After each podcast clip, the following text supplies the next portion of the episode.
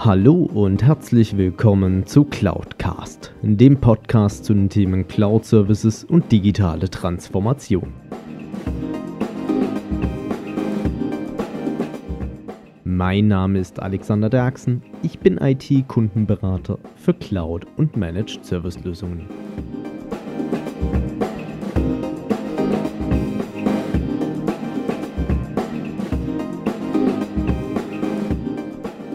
Hallo und herzlich willkommen zu einer weiteren Folge von Cloudcast.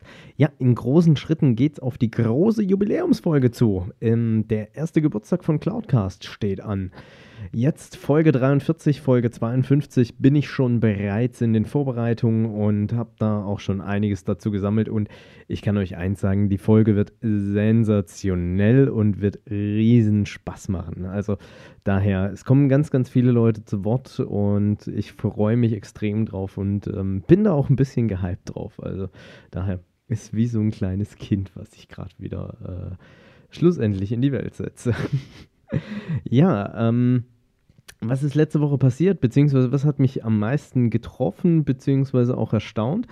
Ähm, ich habe letzte Woche die Meldung bekommen, dass Microsoft die Deutschland Cloud einstellt. Und ich muss gestehen, ähm, auf der einen Seite war ich erstaunt, dass es jetzt doch passiert ist, aber auf der anderen Seite muss ich auch gestehen, hat es mich nicht gewundert, dass der Zustand überhaupt eintrifft weil ähm, schlussendlich, ich fand schon damals irgendwie im November 2015, wo das ganze Thema veröffentlicht wurde, in einer riesen Webinar-Session, ähm, hat man ja auch extra damals für die Microsoft Partner zwei Webinare gemacht, dass auch jeder mal reingucken konnte, weil, glaube ich, auch die Infrastruktur da dahinter teilweise überlastet war ähm, versucht, das ganze Thema äh, deutsches Datenschutzrecht mit deutschen Public Cloud Providern irgendwie unter einen Hut zu bekommen. Aber gehen wir mal dem Ganzen so ein bisschen auf den Grund. Was war so ein bisschen da dahinter? Beziehungsweise warum habe ich auch vielleicht in der einen oder anderen Situation das Thema von vornherein etwas kritisch beäugt? Also, wenn man sich jetzt mal ganz lapidar anguckt von den Public Cloud Providern, die in Deutschland zumindest Rechenzentrumskapazitäten anbieten, haben wir mal historisch gesehen eine Amazon seit 2013 mit Amazon Web Services äh, in Frankfurt, Dresden und Berlin, glaube ich, ist es. Dann ähm, war zweiter sozusagen Nachzügler mit zwei Jahren Verspätung eine Microsoft im November 2015. Und was ich dann auch noch gefunden habe im Zuge von der Recherche im Vorfeld, war, Google bietet seit September letzten Jahres auch Services aus deutschen Rechenzentren an. Also daher, die drei großen haben wir jetzt schon mal bei uns in der Bundesrepublik verhaftet, dass die von dort Rechenzentrumsdienstleistungen heraus anbieten. Was allerdings ich persönlich finde, warum auch dieses ganze Thema Deutschland Cloud vielleicht ein bisschen ja, ich sag mal jetzt nicht so das erfolgreichste Projekt war und vielleicht auch bei der Microsoft jetzt nicht unbedingt die erfolgbringendste Idee war, ähm, war so ein bisschen, wie das Ganze im Vorfeld vonstatten ging. Also ich weiß noch, ich war 2013 im Europapark in Rust auf den sogenannten World Hosting Days.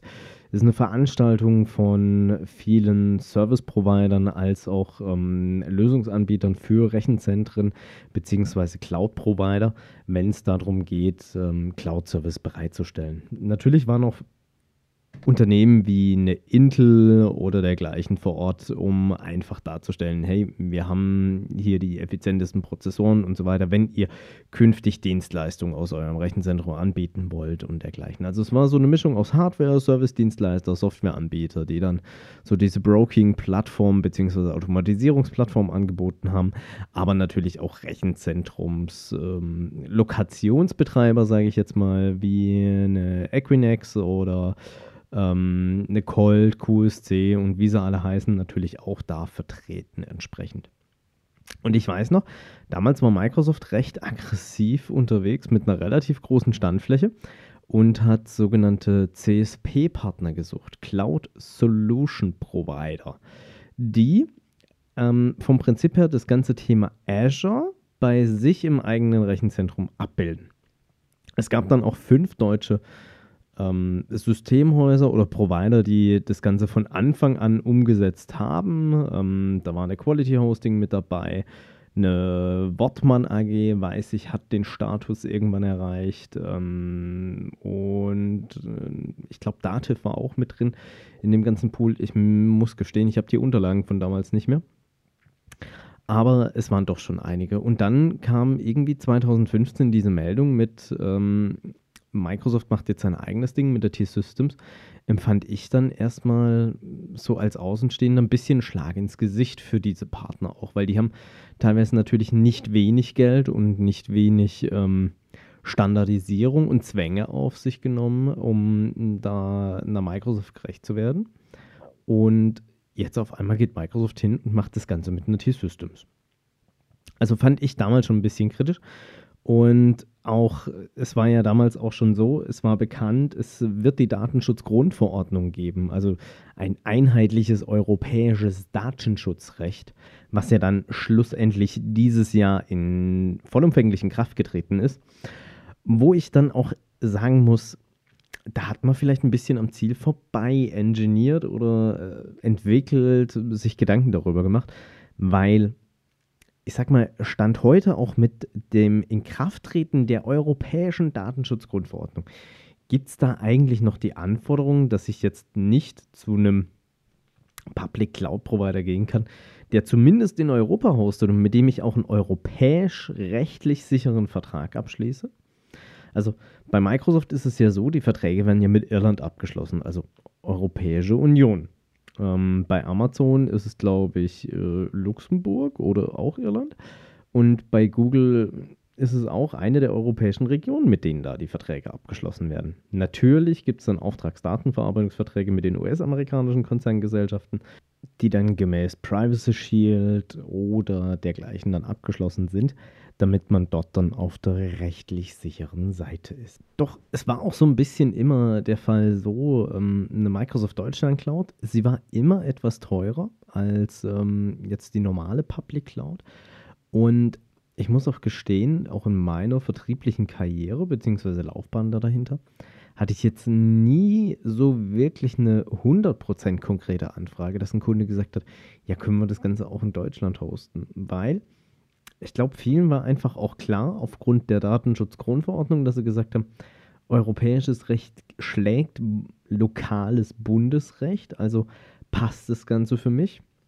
Und deswegen muss ich auch nicht unbedingt in die lokale Cloud gehen. Zudem war es auch darüber hinaus so, dass ja die ganzen Systemhäuser oder auch kleineren Cloud-Service-Provider, das müssen ja nicht die großen nur sein, die sich dann da auf standardisierte Microsoft-Lösungen eingelassen haben, ähm, wie schon die vorhin erwähnten, die ich dann schon zu den größeren zähle, sondern viele kleinere Systemhäuser sind ja auch hingegangen oder auch ähm, andere Anbieter haben Cloud-Lösungen designt, die dann auch in Deutschland gehostet wurden. Also bei den Systemhäusern, das Thema ist ja, ich sag mal, wie Pilze aus dem Boden geschossen, wo dann man festgestellt hat, okay, es gibt einen Trend im Cloud Computing Bereich, beziehungsweise zur Auslagerung, zum Outsourcing oder dergleichen, wo man dann halt hingegangen ist und dann halt gesagt hat, okay, pass auf, wir haben eh gerade Rechenzentrumskapazität frei, wir hosten da jetzt noch ein paar Kunden mit. Ähm, das gab es natürlich in unterschiedlichster Couleur, von ähm, semi-professionell angefangen bis zu hochprofessionell skaliert mit ähm, doppelten Zuführung von äh, Internetleitungen, also Internet Access, uh, bis hin zu gespiegelt über mehrere Kilometer voneinander weg oder auch einmal quer durch die Republik, dass man dann gesagt hat, okay, München, Hamburg, ähm, was man alles entsprechend realisieren und anmieten konnte nur um dort die größtmöglichen Katastrophenfälle schlussendlich da dahinter abdecken zu können.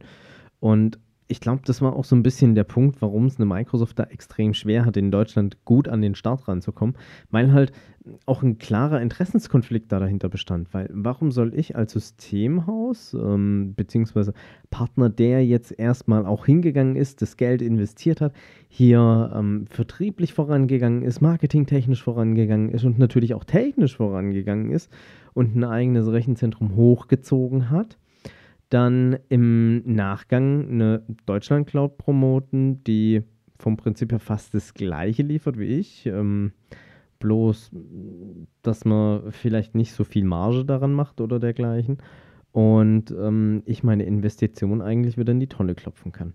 Also ich glaube, das war auch vom Markenentree ein bisschen ähm, da daneben und äh, ich glaube, es ist auch der Fall gewesen, dass nicht jeder jetzt unbedingt mit der Wahl des Datentreuhänders unbedingt glücklich war, nachdem auch eine T-Systems immer mehr in den mittelständischen Markt eingreift bzw. hinein interagiert oder auch akquiriert, weil sie dort entsprechend ähm, ihre künftigen Kundenpotenziale sehen, wobei ich auch gestehen muss, NT Systems ist zwar ein großer vertrauenswürdiger Konzern, aber ich wüsste nicht als mittelständisches Unternehmen, ob es für mich der passende Dienstleister wäre, weil sie vielleicht dann doch wieder zu groß und zu starr sind, um meine Bedürfnisse entsprechend äh, bedienen zu können. Ja, also ich sag's mal so, es ist jetzt so, die Deutschland Cloud, sie wird jetzt noch verfügbar sein für alle Kunden, die noch drauf sind oder dort Services am Laufen haben. Aber ich denke, man kann sich äh, auf längere Zeit sicher sein, dass das Thema sterben wird. Auch gerade dieses Datentreuhändermodell. Es gibt noch Regionen in dieser Welt, da haben sie ja sowas ähnliches schon umgesetzt, äh, beispielsweise im chinesischen Raum.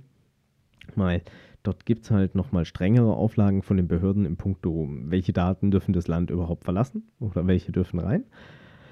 Aber an sich jetzt für den deutschen oder europäischen Raum, glaube ich, ist es nicht mehr notwendig. Zudem ist es ja auch so, Microsoft hat ja auch angekündigt, äh, Rechenzentrumskapazitäten in Deutschland aufbauen zu wollen. Das kann natürlich jetzt auch sein, dass Microsoft die Rechenzentren der T-Systems abkauft und dann dort künftig heraus, ich sag mal, klassische Azure-Leistungen heraus anbietet, beziehungsweise das alles, was man bislang im Microsoft Cloud Portfolio erhält, sei es Office 365, äh, Azure, Dynamics 365 und so weiter. Ja, es war, glaube ich, heute mehr eine Kommentarfolge, kann man sagen, am Ende des Tages. Aber ich wollte es auch gerne mal loswerden, was so meine persönlichen Eindrücke zu dem Thema waren. Als auch sind. Ich bin gespannt, wie sich das auf alle Fälle auch weiterentwickelt, gerade in dieser Konstellation Amazon, Microsoft und Google, weil sie zwar rein technologisch gesehen alles gleiche liefern, aber komplett verschiedene Ansätze da dahinter haben.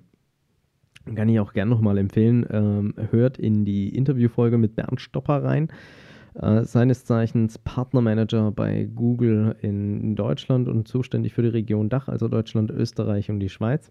Es war für mich ein extremer Augenöffner, wie Google die Cloud für sich sieht und wie sie das Verständnis da dahinter haben. Ähm, die Microsoft-Welt kenne ich ja schon von meiner beruflichen Karriere heraus ein Stück weit.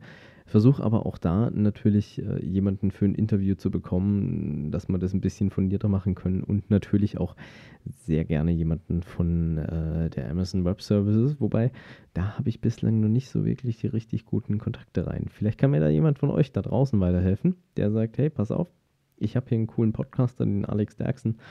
Ähm, der äh, würde gerne ein Interview mit Amazon führen. Vielleicht seid ihr ja auch Kunde von Amazon in dem Bereich dann ähm, schickt mir gerne Kontaktdaten oder äh, stellt einen Kontakt her. Und wenn das Ganze dann am Ende des Tages klappt, werde ich mich natürlich auch ein Stück weit erkenntlich zeigen. Ansonsten, ich wünsche euch weiterhin viel Erfolg bei eurer Digitalisierung bzw. digitalen Transformation. Bin raus für diese Woche, freue mich auf die nächste und wünsche euch bis dahin alles Gute. Euer Alex Derksen. Wenn euch diese Folge gefallen hat, dann hinterlasst mir doch gerne eine Bewertung bzw. eine Rezension auf iTunes. Damit schafft ihr es, dass dieser Podcast noch mehr Leute erreicht und mehr in die Sichtbarkeit kommt. Ansonsten natürlich auch gerne teilen und äh, weiterempfehlen oder besucht auch gerne meine Webseite unter www.cloud-cast.de, beides jeweils mit C geschrieben. Dort könnt ihr auch gerne mit mir in Kontakt treten, auch gerne mit Themenvorschlägen zum Podcast.